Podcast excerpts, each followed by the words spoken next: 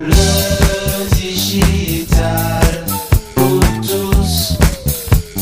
c'est le débrief de la semaine avec la Redacroom. Aujourd'hui, on va revenir sur cette semaine fabuleuse. Je suis pas devenu tout seul, je suis accompagné de notre amie Isabelle Ougé-Douagneau. Elle est là. Bonjour Isabelle. Bonjour PPC. Et je suis accompagné aussi de le talentueux Lionel Chenet. Il est là. Bonjour Lionel.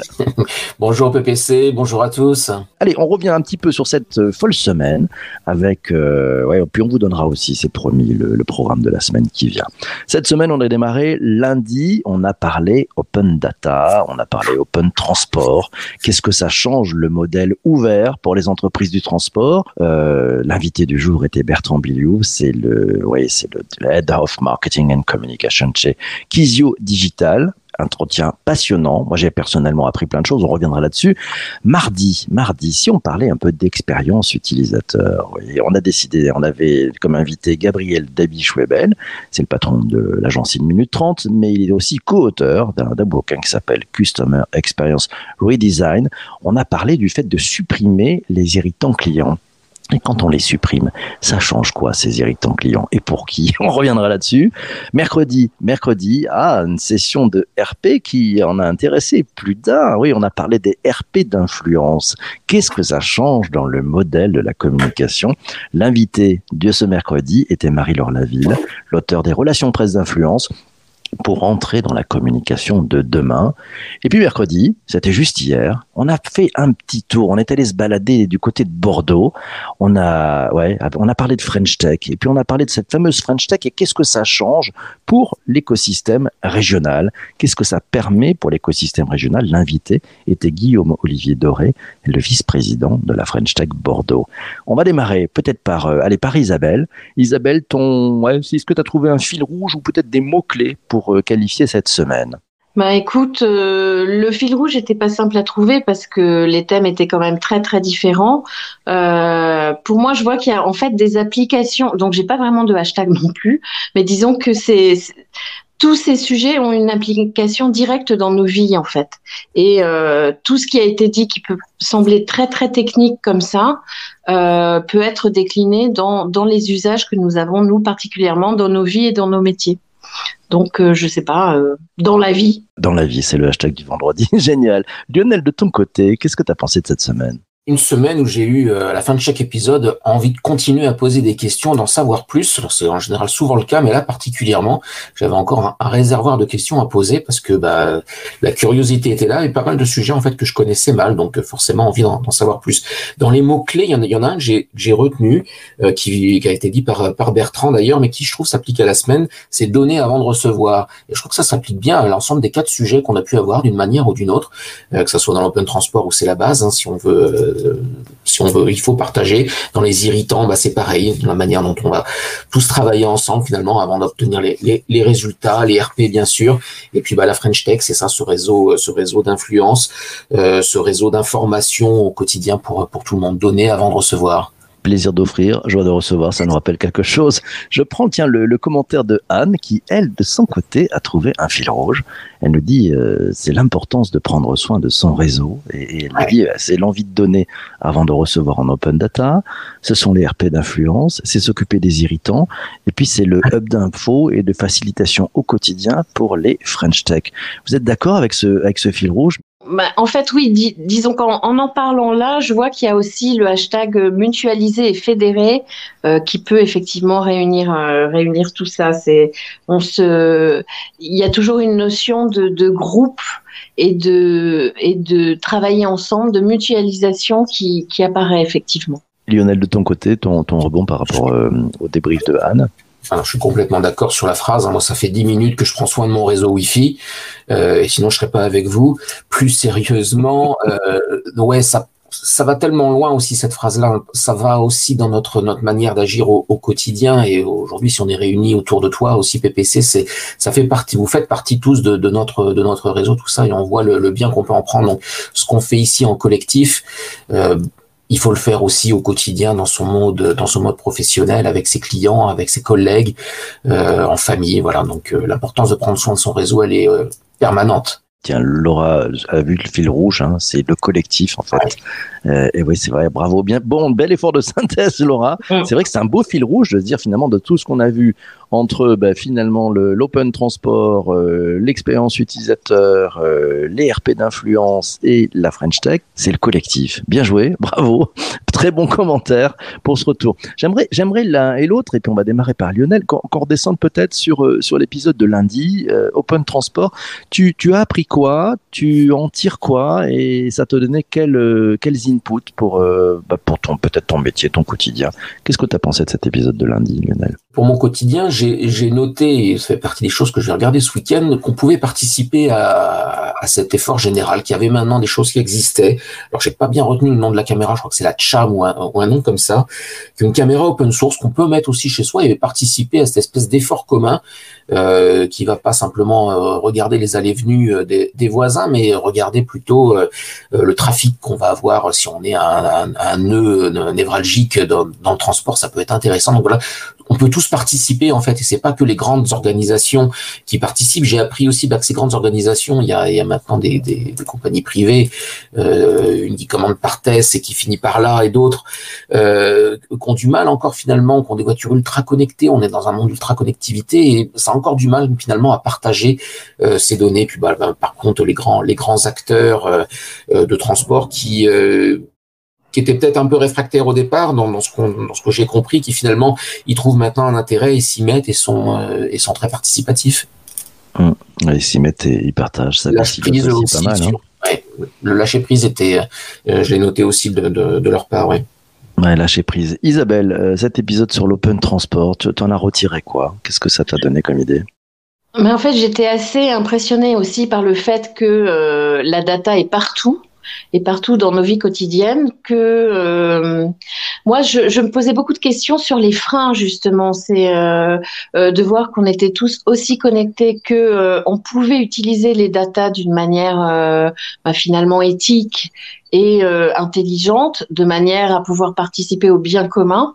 Mais euh, je pense qu'il va y avoir encore pas mal de discussions sur euh, sur leur utilisation parce que ben, toutes les frayeurs qu'on a par rapport à ça, par rapport au fait de partager nos données, euh, par rapport à la protection, même si on est complètement imprégné de ça, euh, je pense que les gens euh, vont quand même commencer à se rendre compte que bah, qu'on est influencé par ça, enfin que que doit donner nos données qu'on en produit tout le temps, euh, que c'est à chaque moment de notre vie et que euh, ben on doit on doit l'accepter maintenant.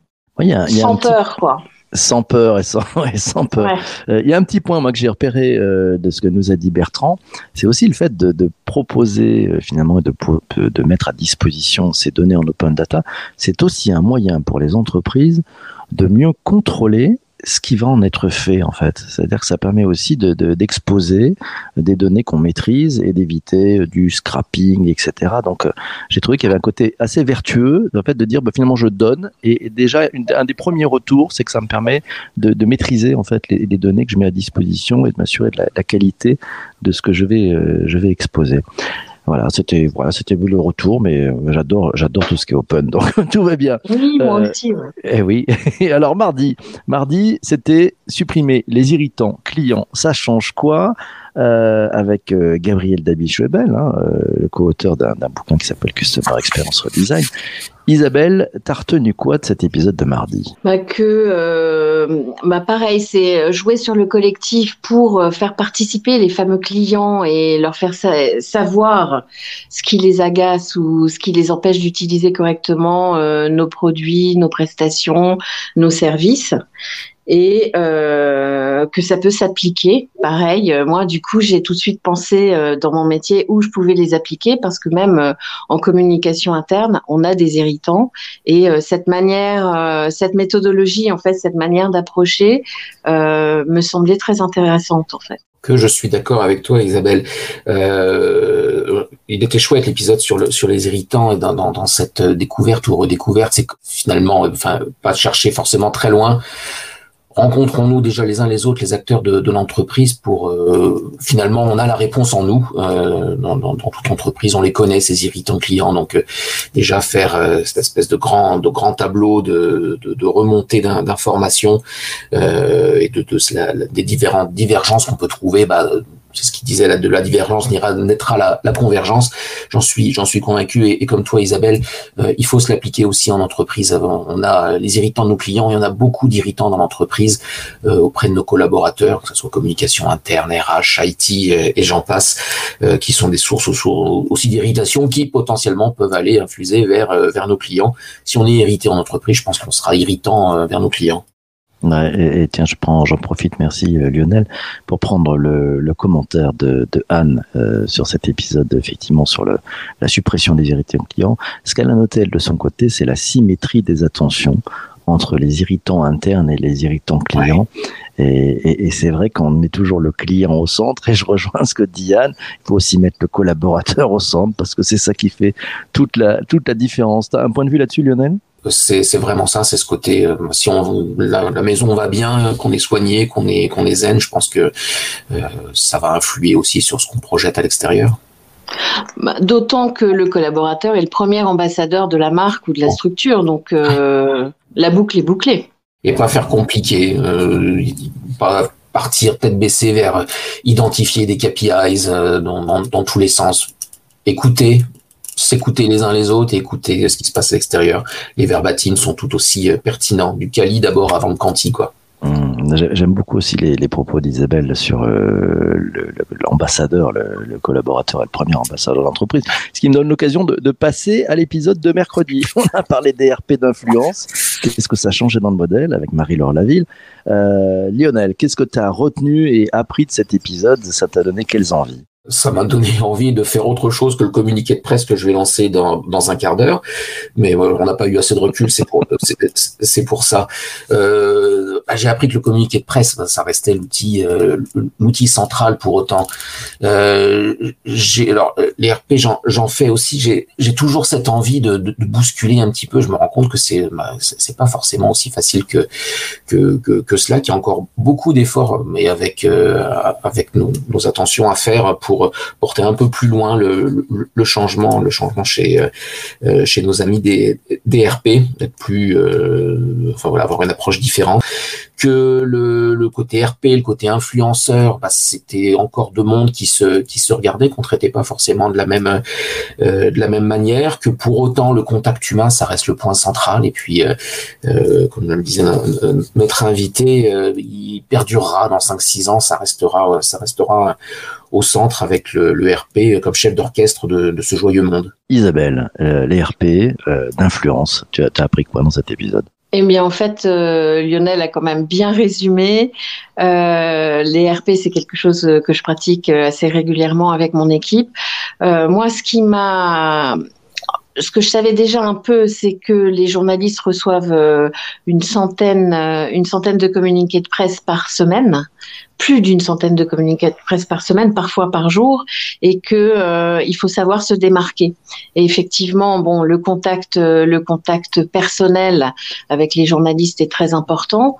Euh, les influenceurs deviennent des médias à part entière, mais doivent être traités autrement parce qu'on n'a pas le même discours envers, envers eux. Donc, euh, ça explique pourquoi on fait des événements euh, destinés aux relations presse, enfin aux journalistes d'un côté et aux influenceurs de l'autre, d'autant que il y a parfois des clashs aussi, euh, étant donné que euh, euh, la reconnaissance n'est pas tout à fait la même, mais l'objectif n'est pas tout à fait le même non plus. Donc moi, en tout cas, dans ma pratique, effectivement, je vais quand même optimiser la visibilité, la visibilité des communiqués que je ferai, et puis de mettre en place des événements peut-être un petit peu plus, un peu plus interactifs, ou en tout cas plus attractifs, et ne pas non plus les submerger d'invitations.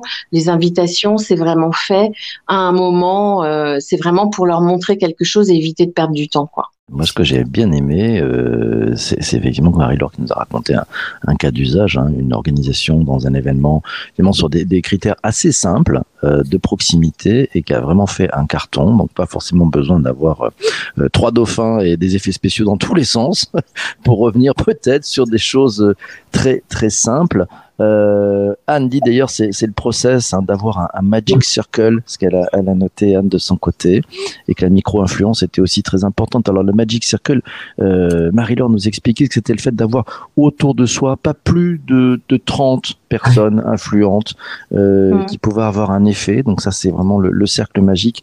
C'était important de revenir sur des fondamentaux et pas se disperser sur des, des milliers de, d'envois, de, de communiqués de presse, à plein de choses.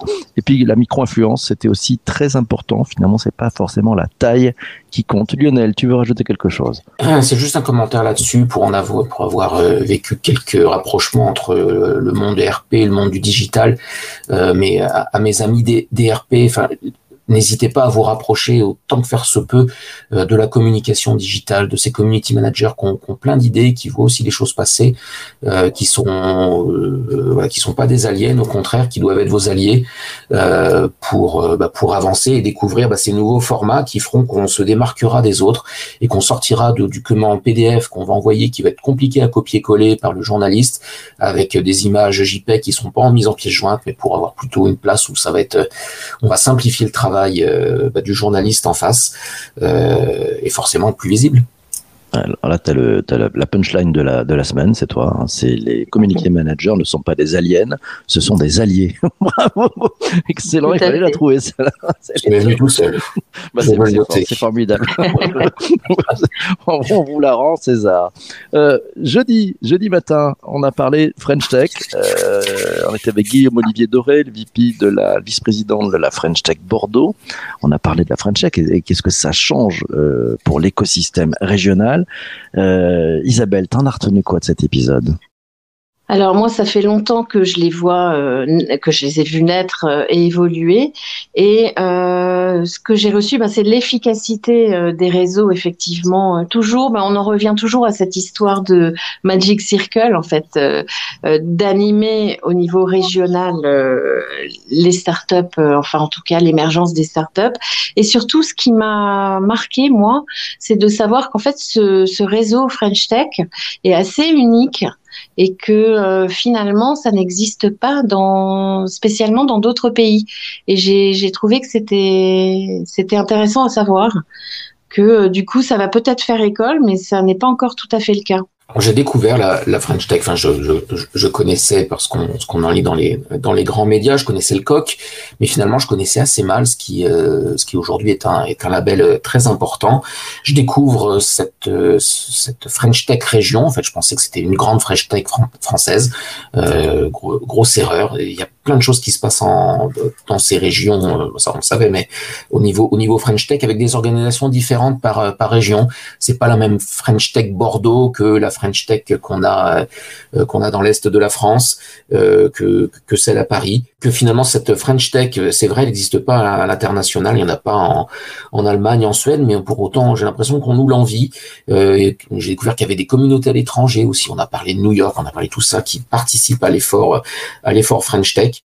Et euh, donc on va bien plus loin qu'un label. C'est euh, un hub d'information, euh, nous disait-il au, au, quotidien. Donc c'est comment on va aider ces jeunes pousses euh, bah, pas se sentir toute seule isolée, mais à rejoindre un réseau, le, les booster, leur faciliter l'accès à finalement ce qui peut paraître compliqué quand on regarde est-ce que je me mets à faire ma startup, euh, oui ou non.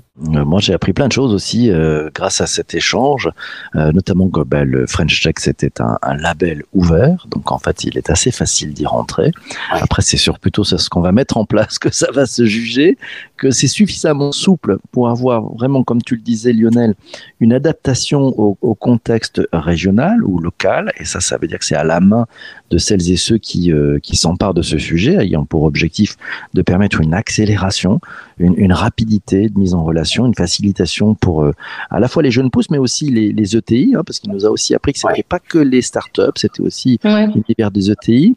Et puis on a parlé de très régional, mais on a bien ouvert sur aussi le fait qu'il y a un énorme impact et une énorme aide à l'international. Et ça, c'est vraiment euh, un accélérateur pour toutes les entreprises qui euh, souhaitent effectivement se, se développer et conquérir des, des, marchés. Un épisode qui était passionnant, avec vraiment oui. quelqu'un de, de, passionné par tout ça, Isabelle. Ben, c'est vrai que en fait, le, je, je retrouve ce fil rouge. Effectivement, c'est la fédération, ça rend fort, quoi. La mutualisation, euh, euh, l'échange d'intelligence. Et moi, c'est vraiment quelque chose que j'aime euh, dans la vie en général et dans les projets. Et c'est un exemple vraiment flagrant de la réussite de, de ce concept, quoi, de, de mutualité de mutualisation et de partage. Et je trouve que c'est assez enthousiasmant. Et en tout cas, moi, je vais aller euh, voir ma communauté French Tech euh, d'un peu plus près, euh, au niveau au niveau du Grand Est, en tout cas. Attention à vous, French Tech Strasbourg, elle arrive. elle arrive et ça va dépasser. Ouais, ça fait longtemps que j'ai pas fait de barcamp, tiens. ah ben ça, ça manque les barcamps, ça manque cruellement. Il faut en relancer. C'est juste fabuleux les barcamps. On fera sûrement un épisode sur les barcamps, un de ces quatre. Allez, je vous donne le programme de la semaine prochaine et je voulais vous faire réagir les, les uns et les autres et vous qui êtes en direct aussi avec nous sur, sur LinkedIn, YouTube et Twitter. N'hésitez pas à me dire ce que vous en pensez, ce que ça vous donne envie. Euh, on est parti. Lundi matin. Lundi matin, oh là là, on va parler de la grande transformation du média radio. L'invité, euh, ça sera Vincent Giré. Il est directeur de l'information et des sports de Radio France. Oui, rien que ça. De bon matin, de bonne heure, du bon humeur. Ça va être passionnant. Euh, le mardi. Mardi, ah, mardi, je vous ai gâté. Ouais, mardi, euh, vivre de ses contenus sans pub et sans algo. On sera avec Michael Goldman. C'est le patron de My Major Company et aussi le patron de Tipeee. Vous connaissez, oui, cette plateforme qui permet de faire des dons. Michael viendra nous, nous parler de tout ça et comment ça change pour les de contenu. Qu'est-ce qui se passe? Mercredi, euh, ah ben voilà, on a encore une, autre vice-présidente de la French Tech Bordeaux. Merci Laura pour les coups de main. C'est Hélène Delien. Elle, vient nous parler de design sprint. Ouais, la, contrainte de temps, c'est quand on, quand on innove de façon très courte, qu'est-ce que ça change pour innover? Hélène euh, viendra nous parler de, tout ça. C'est la fondatrice du, du cabinet Expertise. C'est une pro du design sprint. Et puis jeudi, jeudi, ah, si on prenait un petit peu de pause. Ouais. C'est Laurence Larvor. Elle est fondatrice de Your Value et elle va nous expliquer comment on peut retrouver du sens dans son travail et qu'est-ce que ça change Voilà, c'est le programme. Et puis vendredi, c'est le débrief de la rédac. On aura notre ami Laura Bocobza et Christian Bellala. Ils seront là tous les deux pour le débrief. Allez, on est parti pour... Euh, allez, Isabelle, ça t'inspire quoi cette semaine qui a l'air totalement folle? Bah écoute, euh, tous les sujets ont l'air passionnants, donc euh, je, bah, je vais mettre mon réveil hein, pour tout écouter. Bon, ben voilà, la euh, bah, La question du sens du travail m'intéresse pas mal, donc euh, cet épisode-là, je vais l'écouter avec attention aussi. Ouais, ça c'est ça c'est ça c'est jeudi, hein, c'est jeudi matin, 7h30 en direct, et vous venez poser vos questions aussi. Lionel, programme de la semaine? J'espère aussi retrouver, enfin je l'ai le sens à mon travail, m'en avoir encore plus à la fin de la semaine. je suis très curieux de l'épisode de lundi parce que bah, le podcast que tu fais en, fait partie de ce média oral et la radio on n'est pas très loin. Donc aussi, je pense que j'aurai quelques questions si je me lève entre les relations entre les deux. Et puis bah on est dans une phase où les élections arrivent, tout ça. Donc il va y avoir des transformations inévitables. Donc est-ce qu'on aura quelques exclus? Je te le souhaite, PPC. On l'espère aussi, on verra bien. voilà, non, c'est Anne qui nous dit c'est une semaine au top et des invités très attractifs. Euh, voilà, et Laura nous dit qu'elle est ravie d'être là vendredi. La semaine va être passionnante. Voilà, bah, il va falloir se lever demain matin. Hein. Il va se lever des potrons minés, mais ça va juste être magique. Moi, je suis ravi, en tout cas, de, de ce rendez-vous du vendredi. Merci à tous les deux, merci à, toutes et tous qui sont présents, qui êtes présents aussi, et par vos commentaires, par votre retour. C'est important hein, qu'on ait les, les retours de, de, de, chacun aussi, ce que vous avez pensé, ce que vous avez appris, parce que c'est aussi ça le, le grand collectif, c'est aussi ça le grand débrief de la rédac. Donc euh, on est tous autour de autour de la table et on partage euh, ce qu'on apprend. Voilà, c'est intéressant cet effort de, de, synthèse aussi et ce recul. En tout cas, merci à tous les deux et merci à tous. C'était mon petit moment de gourmandise. voilà, merci. Portez-vous bien, surtout ne lâchez rien, soyez heureux et on se retrouve lundi matin euh, ouais, pour parler de, de la transformation du, de la radio, de ce média radio avec Vincent Giré, le, le patron de l'information et des sports de, de, Radio France. Voilà, portez-vous bien. À demain. Euh, pour ceux qui sont abonnés à la newsletter, à demain matin. Portez-vous bien aussi. Ciao, ciao. Bye bye. Ciao.